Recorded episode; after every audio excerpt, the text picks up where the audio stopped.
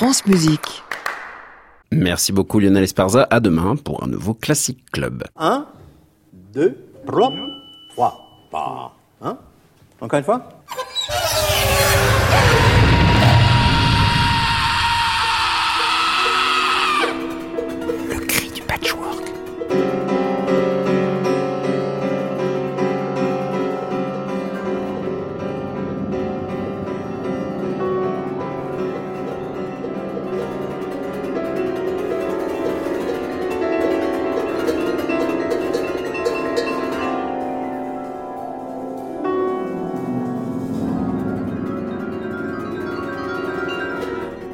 Chers écoutants, bienvenue dans le Cri du Patchwork, une émission qui hurle au fond des bois. Et ce soir, nous attaquons notre dernière thématique de l'année, le cri. Il fallait bien que ça arrive un jour. Et on commence aujourd'hui avec un musicien qui fera parfaitement la transition entre notre thématique précédente, le grain, et celle d'aujourd'hui, le cri. J'ai nommé Timothée Quost, trompettiste, improvisateur et chercheur invétéré d'une autre voix dans son double, son instrument. Dans son solo récemment paru, Before Zero Crossing, il nous narre une cartographie de son instrument où il dégage une forme de cri, de plainte, de hurlement qui retourne le tympan. Un bonheur pour les bazouilles et nos petits cœurs. Bien entendu, on retrouve en fin d'émission les portraits sonores d'Antoine Berland, des sons de gens jetés dans vos esgourdes. Et comme chaque mardi, un son qui fait scratch.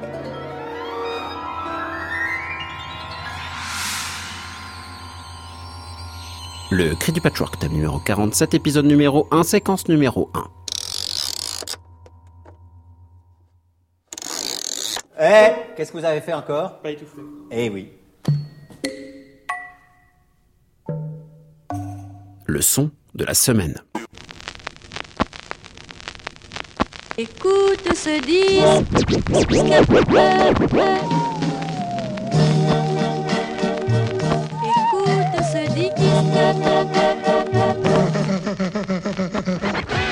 Le scratch. Cette technique propre au DJ manipulant des vinyles avec la main, jouant sur la vitesse de défilement du disque et sur la création d'impact, des sortes de clics par l'action de la tête de lecture sur la platine. Il y a quantité de techniques différentes de scratch, mais j'aimerais tout d'abord parler de ce son, le scratch, en tant que rayure, déchirure, brisure. Un peu comme dans ce Nasal Retentive Calliope Music de Frank Zappa, une œuvre électroacoustique hallucinatoire dans laquelle le discours est interrompu par des crrrk comme autant de diamants de tête de lecture rayant un bon vinyle.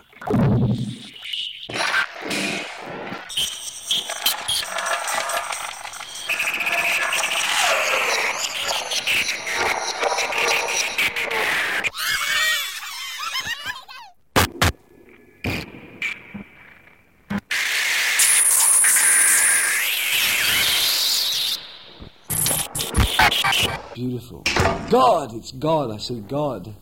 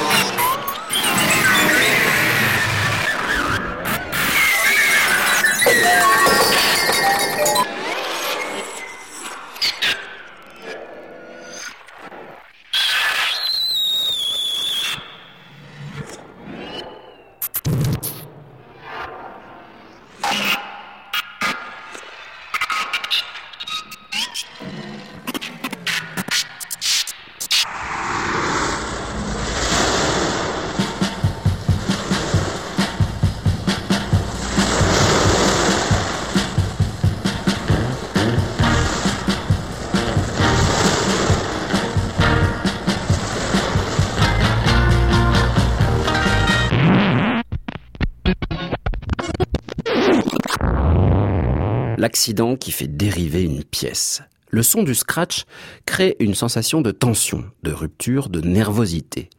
Les platinistes ou turntablistes expérimentaux, comme Martin Tétrault par exemple, jouent sur ce son violent et criard pour aciduler leurs pièces faites de samples et de bouts de son. Le voici en duo avec Diane Labrosse, dans une pièce qui porte bien son nom, Tic nerveux, issu d'un album intitulé Parasite. Et ici, les scratchs et autres clics incisifs deviennent la matière même de la composition.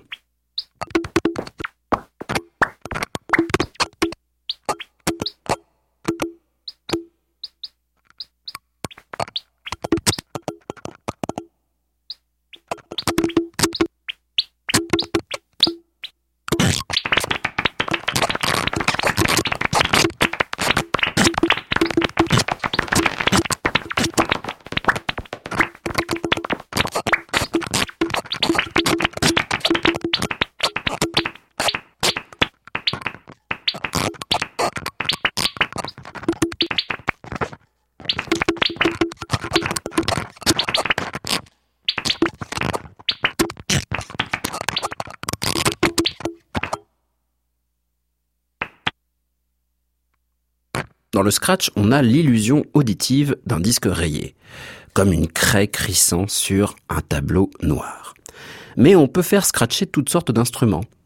Denman Maroni et Hans Tammen inventent ainsi tout un panel de gestes grattants, déchirants, rayant le son de leurs instruments, le piano et la guitare, qui deviennent quelque part des vinyles rayés.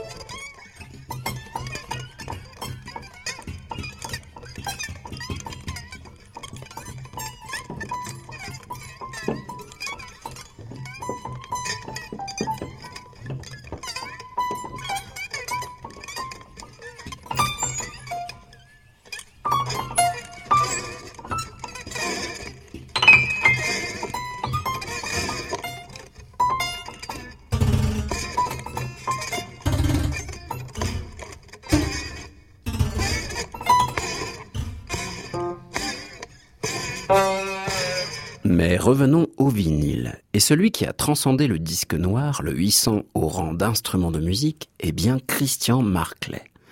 Dès les années 70, il fait hurler son électrophone en créant des matières criardes, par la seule action de sa main sur le disque et la platine. Comme dans ce John Zorn, un hommage au hurleur saxophoniste, fait de bouts de solo stridents et de scratch tranchants, comme sait si bien le faire Christian Marclay.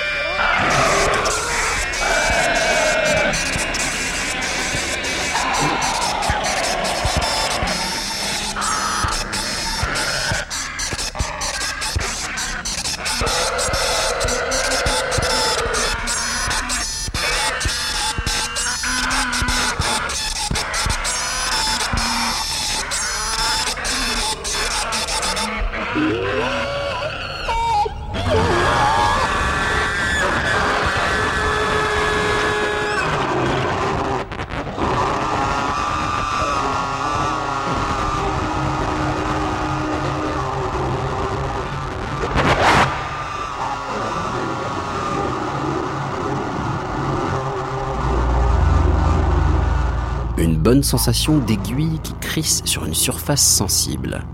Ce geste de faire déraper la tête de lecture d'une platine vinyle, on l'a tous un peu vécu. Ne serait-ce que par accident, lorsqu'un disque abîmé se met à créer des boucles interminables et que finalement le diamant glisse malencontreusement sur le vinyle, créant ce petit cri typique. Comme à la toute fin de Buzzy Fang, une curiosité du groupe Hassel Hound, avec cet air de déjà vu. Even when I was a kid, they were telling me, no, beware of that dog because it's very bad and ferocious.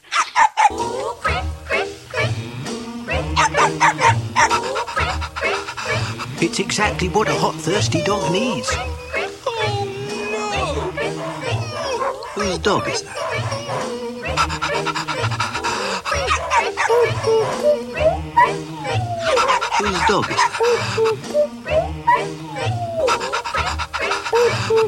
You should know by now. And I had no fear. And so he was very, very friendly with me. And the dog understood that I loved him. Un disque qui ne tourne pas rond, ou qui tourne trop en rond. Cela m'a fait penser immédiatement à l'indicatif de la série culte Monsieur Manhattan, où Benoît Poulvorde se pose comme moralisateur et coach de vie à la Nadine de Rothschild. La chanson originale, issue d'un album de chansons populaires de Wallonie, en plein boom de la vague folk des années 70, s'emballe pour finir par se déchirer littéralement et sonorement.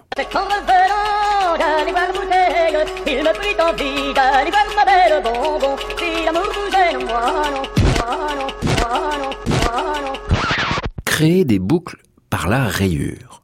Laszlo Moholy-Nagy avait déjà effectué l'expérience au Bauhaus dans les années 20, en compagnie du compositeur Hans Stuckenschmidt, pour tester la possibilité du gramophone. Et déjà, le scratch est inconsciemment présent. Même si ici, c'est une reconstitution de ces expériences dont il ne nous reste plus de témoignages.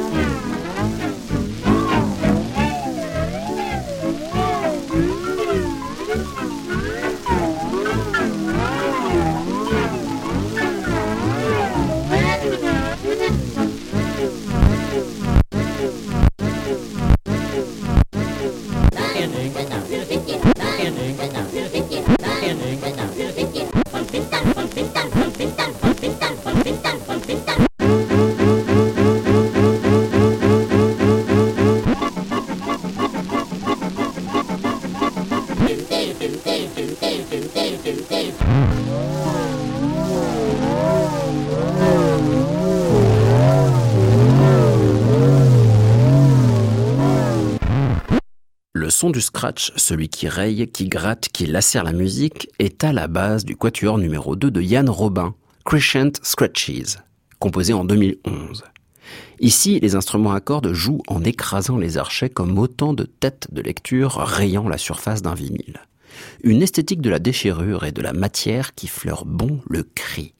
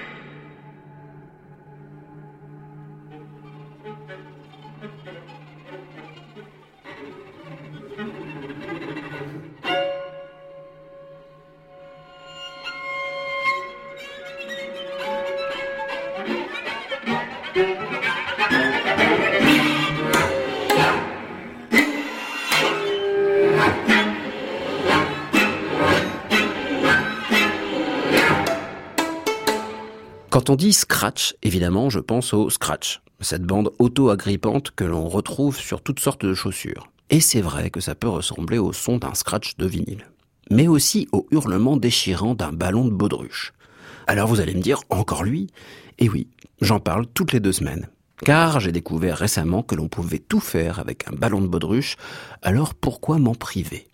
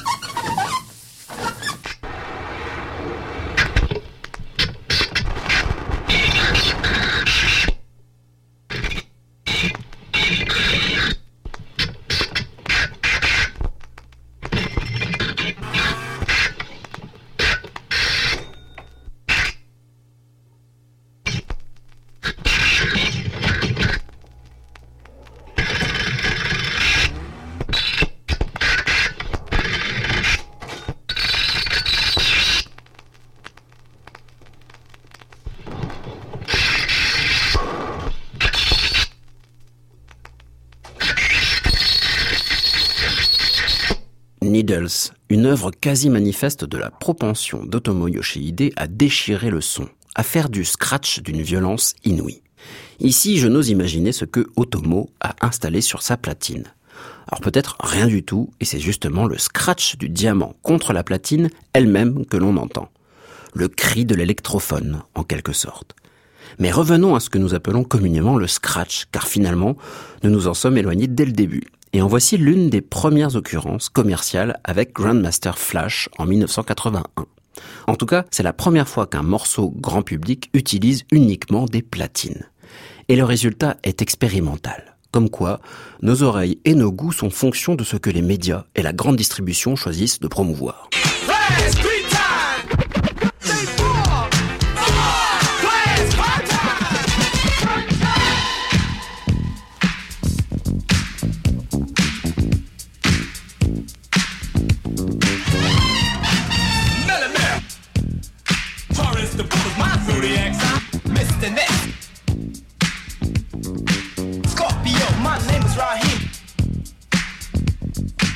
warrior, the Kid Creole.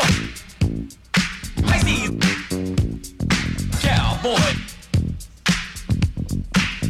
go and grab, grab, grab, grab, grandmaster fires cut so on the, on the his zodiac sign is Capricorn.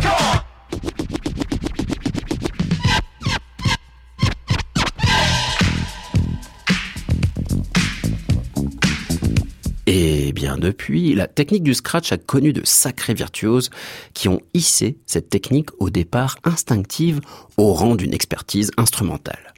C'est le cas de Kid Koala, un geek ultra doué qui se joue de toute forme de son par l'entremise de son scratch ravageur. Et à l'écoute de Nerdball, oui, on peut se dire que le scratch peut tout faire, même recréer une voix, une parole à partir d'un sample d'une autre voix, ou comment faire parler la platine. You expect to get your wax, you know. You, you got your you, you got your stacks of wax, man, but you don't expect to get hot. Sorry, I don't understand.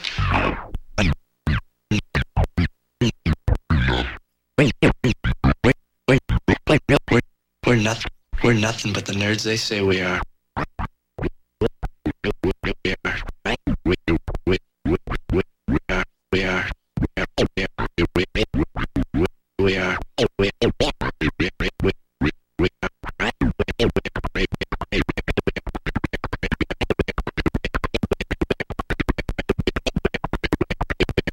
Qu'on y arrive Hein C'est pas compliqué quand même.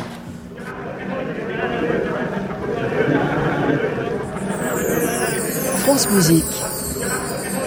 Le cri du patchwork, Clément Lebrun. Timothée Coste, bonsoir. Bonsoir. Vous êtes improvisateur, compositeur et trompettiste. Et je vous ai découvert il y a quelques années en plein répertoire jazz, sauf que vous savez faire quantité de choses avec votre instrument, et en particulier avec un solo que j'ai découvert l'année dernière, Before Zero Crossing, sur le label Les Bruits de la Tête et Gotta Let It Out. Un solo où la trompette euh, est... Est-ce qu'on pourrait dire vous faites de la trompette multiple, Timothée? Ouais, c'est une appellation qui pourrait convenir, effectivement. Moi, souvent, je l'appelle trompette étendue, mais trompette multiple, c'est peut-être encore mieux. C'est peut-être un peu plus précis. Alors je dis multiple parce que évidemment on a des modes de jeu qu'on peut retrouver dans plein de langages euh, d'aujourd'hui, mais c'est surtout que vous vous accompagnez euh, de tout un dispositif pour faire de la trompette euh, tout à fait autre chose. Et on va peut-être déjà écouter un premier extrait d'une pièce pour se mettre dans votre univers. Là vous êtes dans un duo avec l'hôte Anker au saxophone alto et voir justement comment votre trompette devient tout autre chose lorsqu'elle est même en communication avec un autre instrument.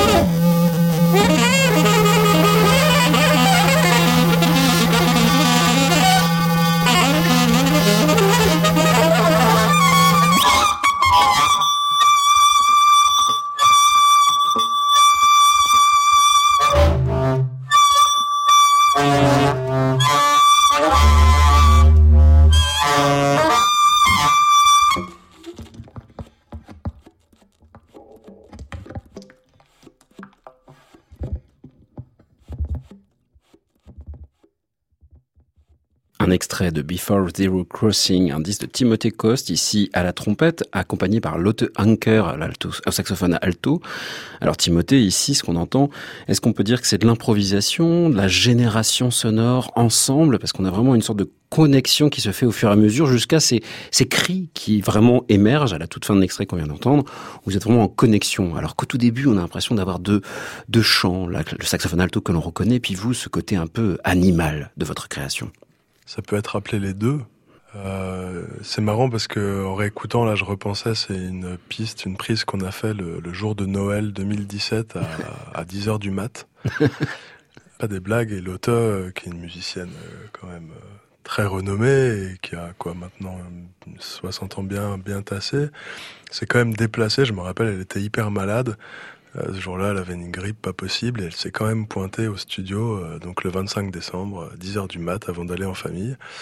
Et on a joué ça et euh, je pense qu'il y a effectivement, euh, il y a vraiment une communication entre nous deux. et Il y a surtout une, une recherche de, de j'allais dire expiation. Le mot est peut-être un peu fort, mais, euh, mais de d'essayer de trouver, de rentrer dans un flow qui aboutira à une espèce de, de libération en fait, d'où ce- cette espèce d'ouverture sur ces gros larcènes et ces espèces de, de, de cris euh, électronico euh, quoi. Hmm. Et ce qu'on remarque dans Before Zero Crossing, votre disque, Timothée, c'est qu'il y a non pas toujours les mêmes courbes, mais vraiment cette idée d'aller d'un extrême à l'autre. C'est-à-dire, on a des, vraiment des plages avec très peu de matière, et puis d'autres entièrement prises par une matière bruitée, voire criée. Pour vous, c'est une manière de balayer ce que la trompette peut faire, ou bien ce que la trompette ne peut pas faire.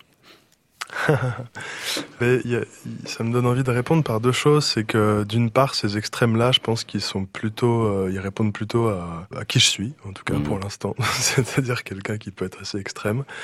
Et euh, j'ai besoin aussi d'aller me, quand je m'exprime comme ça musicalement, d'aller vraiment euh, sentir ces extrémités-là soit d'avoir, et c'est pareil dans la musique que je compose, d'avoir vraiment soit des musiques extrêmement euh, minimalistes avec très peu de choses, presque réductionnistes comme on pourrait dire, soit d'avoir une musique au contraire très intense, souvent assez forte et très chargée.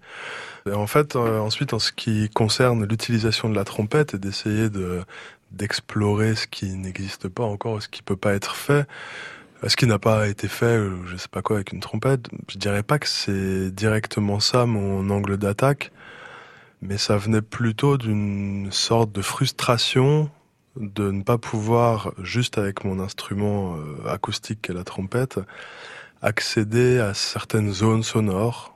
Je pense que ça c'est une raison, ou alors c'est un instrument particulier, la trompette, parce qu'on a la tête qui est vraiment prise dans l'instrument déjà qui vibre, parce que c'est nos lèvres qui vibrent hein, quand on est trompettiste, et, et ensuite le son, il est projeté par un pavillon, mais la tête est, est isolée en fait du son qui sort. Et le fait de jouer sur un haut-parleur comme ça, ça me permettait, euh, bon déjà de retrouver euh, la sensation que j'avais quand je jouais de la guitare à 15 ans et que je prenais mon pied dans mon, dans mon grenier, mais aussi euh, plus sérieusement d'avoir une, une appréciation du son plus directe, quoi. C'est-à-dire de vraiment recevoir directement le son que je produisais, et c'est ça qui a conduit du coup à toute une palette de modes de jeu euh, que le micro a rendu possible en fait. Oui, parce qu'il faut dire que Before Zero Crossing, c'est une, sorte de voyage, et vous insistez un peu là-dessus en présentant ce, pas un voyage, mais un parcours que vous avez réalisé. Vous êtes à Copenhague lorsque vous avez enregistré ces sessions en studio, ce qui a donné Before Zero Crossing et un disque qui sort très prochainement, là, le 30 mai, Hawk. Pour vous, justement, c'était l'occasion à la fois de rencontrer des personnes, hein, on voit avec Lotte Anker, mais aussi euh, Mika Pertz d'auteur à l'alto, mais pour vous aussi travailler surtout avec un ingénieur du son, voir jusqu'où est-ce que euh, la matière du disque peut créer euh, de la composition. Ah ouais, ça c'est un, euh, un point hyper intéressant. Et effectivement, euh, l'ingénieur du son qui a travaillé sur cet album, sur les deux albums en fait, Before Zero Crossing et Hawk, Julien Podolac, c'est donc un ingénieur du son avec qui je travaille depuis mes premiers disques en fait. Il a travaillé sur tous les disques que j'ai sortis, donc sur les 4 et 5. Et c'est un musicien aussi, et c'est c'est quelqu'un euh, de grande valeur et très précieux, dans le sens où d'une part, il connaît très bien les musiques improvisées, les musiques contemporaines, et ensuite, je pense qu'il a une intelligence euh, psychologique entre guillemets assez forte. Donc c'est vraiment quelqu'un Parce que moi j'étais j'étais en voyage à Copenhague effectivement depuis six mois. Pour certaines raisons, c'est une période qui n'était pas forcément évidente euh, à vivre. Et c'est quelqu'un qui a vraiment su, à ce moment-là, par exemple, sortir de moi tout ce qu'il y avait de mieux à sortir à ce moment-là. Et vraiment, je l'ai senti comme ça parce que je me rappelle très bien des premières prises où il me disait euh, ouais, écoute, c'est pas mal, mais euh, moi, t'entendre jouer avec des sons. euh, au fond, ça m'intéresse pas. Ce que je veux, c'est entendre ce que t'as dans le bide et, et que t'ailles connecter avec une émotion et que t'ailles vraiment exprimer cette émotion-là dans tes sons. Et il a vraiment su, en parlant, en organisant les sessions, en faisant des pauses quand il fallait, m'emmener là-dedans. Et là où c'est hyper important, c'est que je pense que ça a répondu à des problématiques que j'avais par rapport à la concentration en musique ou quoi que ce soit. Je me suis rendu compte à ce moment-là qu'à partir du moment où émotionnellement j'étais vraiment profondément investi, je me posais plus la question de savoir si j'étais concentré, si j'étais dedans ou si j'étais pas dedans. Et l'autre pan, c'est qu'on a, on a donc récolté tout un tas de prises. Pas non plus énormément, mais il y en avait quand même, euh, enfin, si, il y avait quand même au moins 30 gigas de prises euh, à la fin. Et euh, on a vraiment fait un travail de composition. C'est pour ça que dans les deux albums, on peut entendre des montages sonores. On a mélangé des prises de paysages sonores avec des prises improvisées. Mais pas que de la composition dans ce sens-là de superposition, mais aussi et tout simplement dans le sens de découper sur une prise complète d'impro, bah, choisir de pas garder l'intro, pas garder la fin.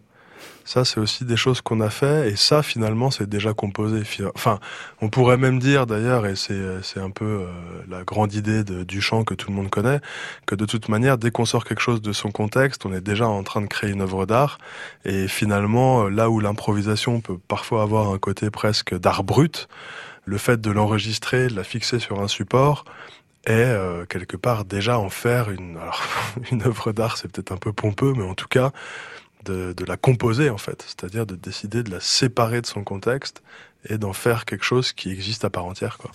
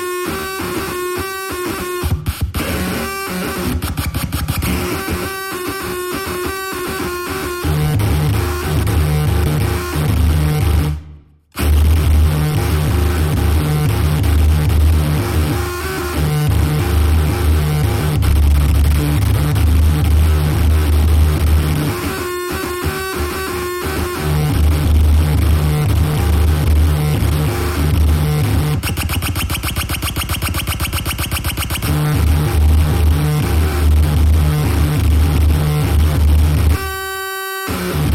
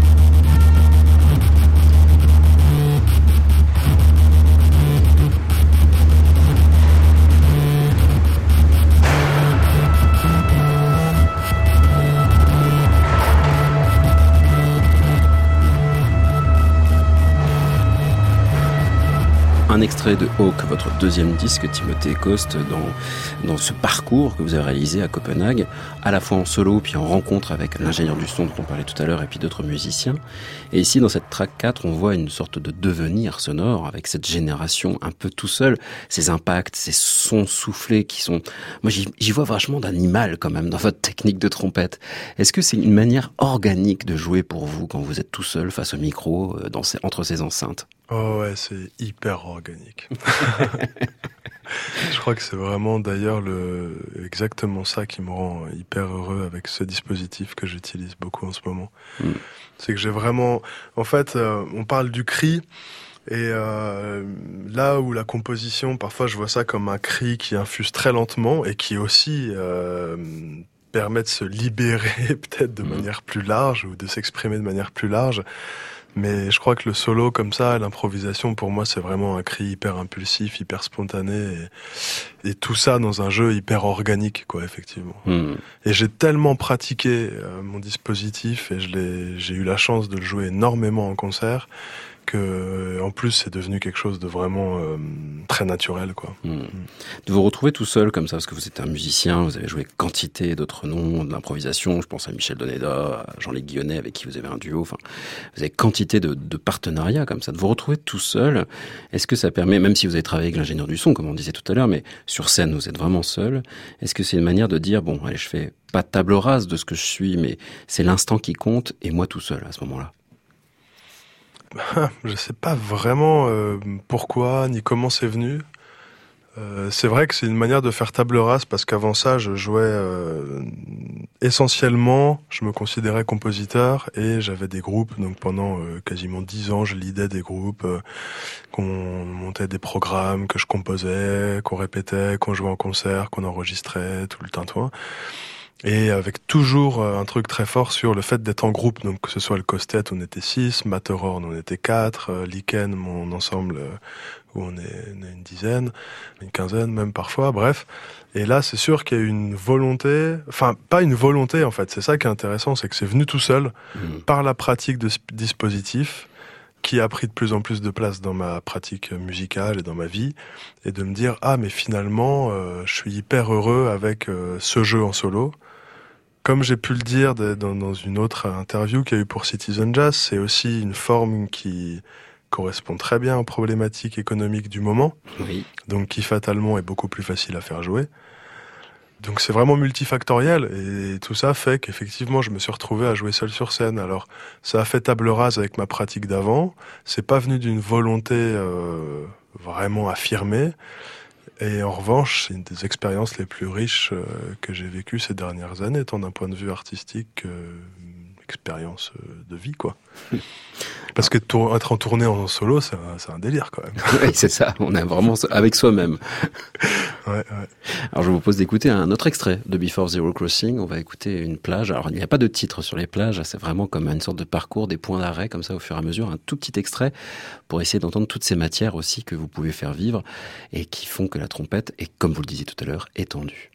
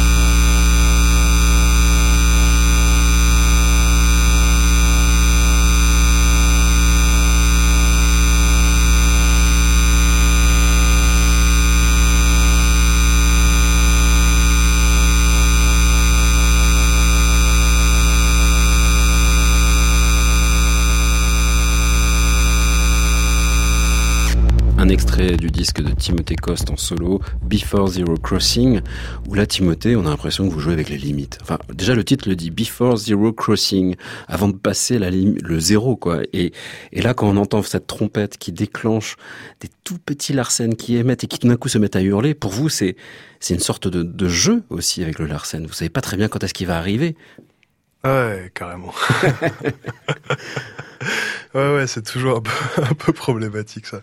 Ça dépend pas mal des acoustiques. Mais effectivement, il y a un jeu. En fait, c'est ce que j'ai pensé en réécoutant là l'extrait, c'est que au début, ce que je joue, c'est des choses qui sont extrêmement sensibles et où je suis, euh, je suis obligé de contenir mon énergie. C'est-à-dire que j'ai l'impression que si je fais le moindre mouvement, je vais tout flanquer par terre, quoi. et, et du coup, il y a une tension extrêmement excitante quand je joue ce genre de mode de jeu-là. Et j'ai tous mes gains, euh, donc le volume quoi de, mon dispositif qui est pas au maximum, mais qui est poussé à la limite du Larsen. Et la moindre euh, obstruction du tuyau ou changement de, de doigté des pistons, ou même parfois orientation de la trompette par rapport euh, au haut-parleur qui est derrière moi, moindre de ces changements-là peut effectivement faire partir le Larsen. Du coup, il y, y a vraiment un jeu de contrôle par rapport à ça et de retenue ou non. Est-ce qu'on peut dire que dès que vous l'avez attrapé, en fait, il y a un moment où on, entend que vous vous faites chanter presque le Larsen sur une note précise, mais à un moment, tout d'un coup, allez, bon, c'est bon, je l'ai, je vais le travailler maintenant, ce Larsen. Il y a un moment aussi, une limite que vous passez dans, dans ce développement de cette pièce-là, par exemple, c'est, bon, allez, j'y vais, je rentre dedans, je vais le faire hurler, ce Larsen. Dans cette pièce-là, ouais, mais il y a une pièce euh, juste, euh, j'allais dire juste après, mais non, je crois qu'elle est juste avant dans l'album. Justement, euh, il y a un travail sur le Larsen qui ne passe jamais cette limite, effectivement. Et aussi, je joue, euh, en fait, globalement, bon, c'est des trucs un peu techniques, mais ça peut aller assez vite à expliquer. Il y a, j'ai trois niveaux de Larsen dans le spectre, c'est-à-dire que je joue avec les l'équaliseur hein, qui permet de filtrer le son de ma table de mixage, hein, c'est très simple. Soit je mets des graves, et ça, c'est les basses qu'on entend dans le, le premier extrait qu'on a écouté avec l'auto anchor où je joue à un moment des, des grosses lignes de basse comme si c'était une basse électrique. Ça, c'est des Larsen graves. J'ai des Larsen très aigus qui sont ceux qu'on vient d'entendre. Et dans la piste dont je parlais juste avant, euh, j'ai les Larsen dans le médium. Ceux-là, c'est ceux que je trouve le plus beau, entre guillemets. Mais si ceux-là, je leur fais passer à la limite, je tue tout le monde. euh, donc, euh, Oui, le son mais qui tue. effectivement, il y a ouais, le son qui tue. Mais effectivement, il y a un truc de, il y a un jeu par rapport à la limite et, et là, comme on disait, de la dépasser et d'arriver dans un terrain où, ouais, à un moment donné, c'est bon quoi, c'est parti et là, on lâche tout quoi. Et il y a, il y a quelque chose d'extrêmement libérateur là-dedans. Ce qu'on sent aussi d'assez jouissif dans votre manière de, de jouer dans Before the Zero Crossing, Timothée Coste, c'est ce rapport à la polyphonie de la trompette. Parce que moi, je suis trompettiste aussi de formation et j'ai toujours été frustré Ah. de faire que de la trompette avec une seule voix, une monodie. Et là, j'entends, euh, par exemple, des bruits de bouche en même temps que du Larsen, en même temps que des, des, des pistons, un, un son de tuyau bouché, des bouchées. Là, il y a une manière de créer un contrepoint qu'on peut retrouver, par exemple, dans votre musique qu'on va écouter tout de suite. Pièce sans titre, une pièce pour cinq cordes, guitare électrique et batterie, corps, clarinette, flûte et sax soprano et revox, c'est-à-dire un, instrument à bande, tout simplement. Pour vous, c'est une manière de, de composer à plusieurs voix avec la trompette, comme vous le pensez, par exemple, pour un orchestre, comme on va écouter tout de suite. À la base, c'est pas forcément l'idée de les mettre ensemble, même si parfois c'est ce qui se passe et j'adore ça. Mais juste, ça me, ça me fait penser à quelque chose sur lequel j'aimerais attirer l'attention, c'est qu'il y a vraiment un rapport de... Ah, c'est quelque chose, j'ai toujours du mal à mettre des mots dessus, mais il y a un rapport d'échelle et de zoom sur la, la matière sonore, je trouve. Par exemple, euh, le, la première matière que j'ai jouée dans le- le- l'extrait qu'on vient d'écouter, c'est des, comme des petites flûtes très aiguës. C'est un, un effet qui s'appelle le whistle tone en musique contemporaine, quand on écrit ça à une flûte, par exemple. On a plein de petits sifflements comme ça, comme s'il y avait plein de sifflets. Et bah, par exemple, ça, si je joue ça et en même temps un Larsen grave, admettons, on va vraiment considérer deux matières. Mais si je ne joue que ça, et qu'il y a que ça euh, qui existe dans l'espace sonore, alors on se plonge vraiment dedans et tout d'un coup, plutôt que d'entendre une seule matière, on entend 5, 6, 7, 8 flûtes en même temps. Et c'est pour ça que, que oui, effectivement, il y a un truc de contrepoint dans ma musique, mais en même temps, j'essaye souvent d'aller contre ça, parce que à multiplier, finalement, je réduis. Hmm. Alors que si je focus sur une matière et qu'on rentre tous vraiment dedans, enfin les auditeurs, et ben là finalement je, je démultiplie cette matière en toutes les particules qui la composent. Et euh, en ça, euh, on peut avoir une musique qui semble être une musique spectrale avec euh, une pierre frottée sur une autre pierre, quoi. Hmm. Et c'est le cas, par exemple, de cette pièce sans titre qu'on va écouter maintenant, qui C'est déploie en fait, euh, qui déploie ouais. énormément de langages différents finalement en, en l'espace de 20 minutes, pas de langage, mais vraiment avec des, des parties où on sent qu'il y a une contraste de vocabulaire et d'écriture. C'est vrai, mais néanmoins, c'est une des pièces où mon matériau est le plus, le, presque le plus restreint. C'est-à-dire qu'en plus, je suis parti d'une idée extrêmement basique. C'est une pièce que j'ai écrite très vite. Et vraiment, je butais, je butais, je butais. Et puis, euh, un jour, je suis arrivé euh, dans ma salle de travail. Et puis, euh, je m'y suis mis vraiment directement. Et je suis parti simplement sur une idée de de- d'unisson. Et tout part de cette unisson. Donc, c'est vraiment une idée, je veux dire, euh, qui, qui existe depuis la nuit des temps. Oui, Mais effectivement, de là, voilà, de là est parti justement un travail de, de ah, je sais pas, comme si c'était un peu la graine et de, ça, les- comme une arborescence partant de ça. Et effectivement, après, il y a, il y a tout un jeu, mais surtout un jeu de, on s'en rend pas compte là et dans l'extrait qu'on écoutera, mais il y a aussi un jeu très important du chef d'orchestre dans cette pièce, qui a des, des parties qu'il peut déclencher, des matériaux qu'il peut utiliser ou non. Avec une forme d'ouverture qui sied bien à votre pratique d'improvisateur. Voilà. Alors voici un extrait de pièce sans titre pour cinq cordes, guitare électrique et batterie, corps, clarinette, flûte et sax soprano. Et Revox, ça a été créé le 1er septembre 2018 à Fontaine pour le festival de la VIF.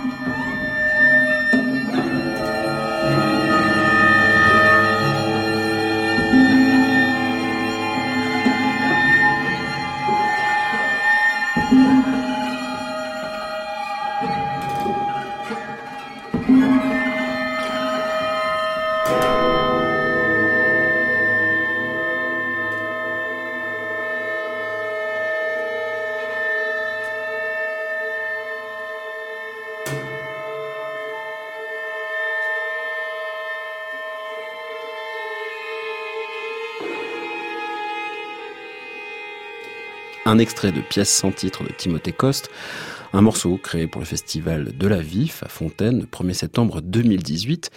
Et on pourra réécouter justement euh, la musique euh, plutôt orchestrale de Timothée Coste. Ce sera lors d'un festival que vous organisez, euh, Timothée, Les Bruits de la Tête. C'est du 5 au 7 juillet prochain à Marcenat, au plateau du Césalier, avec une création avec l'orchestre Licken et Albert Marker, celui qu'on entend dans plein d'autres projets, c'est ça qui est génial de le voir dans différents projets avec différents musiciens, autour de Walden d'Henry David Thoreau, un auteur cher à John Cage en particulier. Et puis on peut vous retrouver en concert, alors dans différentes formations, déjà le 30 mai, là, dans quelques jours, ce sera au Cirque électrique avec Higoshi Yoko, Armando Balitz et Timothée Coste, vous à la trompette électronique. Ce sera pour la sortie d'album Hawk, dont on a écouté un extrait tout à l'heure. Une tournée aussi, des 2, 3 et 4 juin prochains, Café de la Danse à Paris et à Copenhague. Alors pour euh, réécouter cette émission, évidemment, vous allez sur le site internet, mais je vous invite à aller voir absolument le live que vous avez donné pour l'émission d'Anne Montaron à l'improviste. C'était le 10 janvier dernier, 10 janvier 2019, avec une vidéo où on vous voit pratiquer justement votre solo. Et toutes ces infos, évidemment, parce que avez énormément de concerts, Timothée, de disques en tout genre, c'est sur tcost.com. Et merci beaucoup à France Bleu Pays d'Auvergne d'avoir établi la connexion parce que nous étions en duplex ce soir, Timothée. Merci beaucoup, Timothée. À bientôt. Au revoir. À bientôt. Et bonsoir, Antoine Berland. Portrait sonore. Antoine Berland. Euh, faites un son aigu. Que pensez-vous de la musique? Musique, c'est ma vie. Bonjour. Dites bonjour. Bonjour. Portrait sonore numéro 85, sans parole. Wuhan, Chine, février 2019.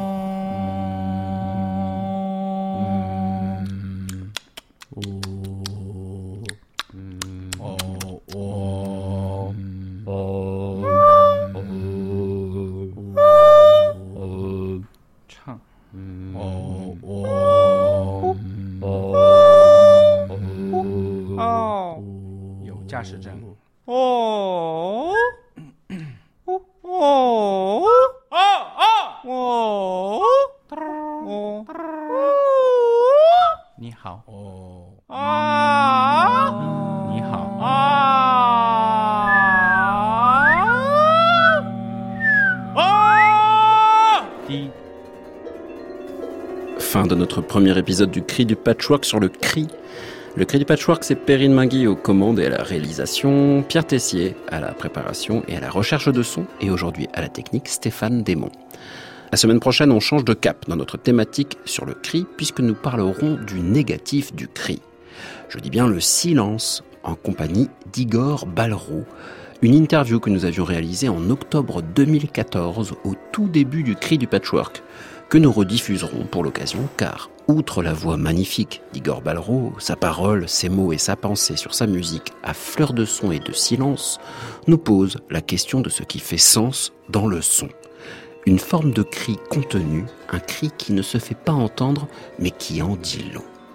Si vous voulez rester connecté avec le cri du patchwork d'ici là, je vous donne rendez-vous sur le site internet de France Musique, francemusique.fr.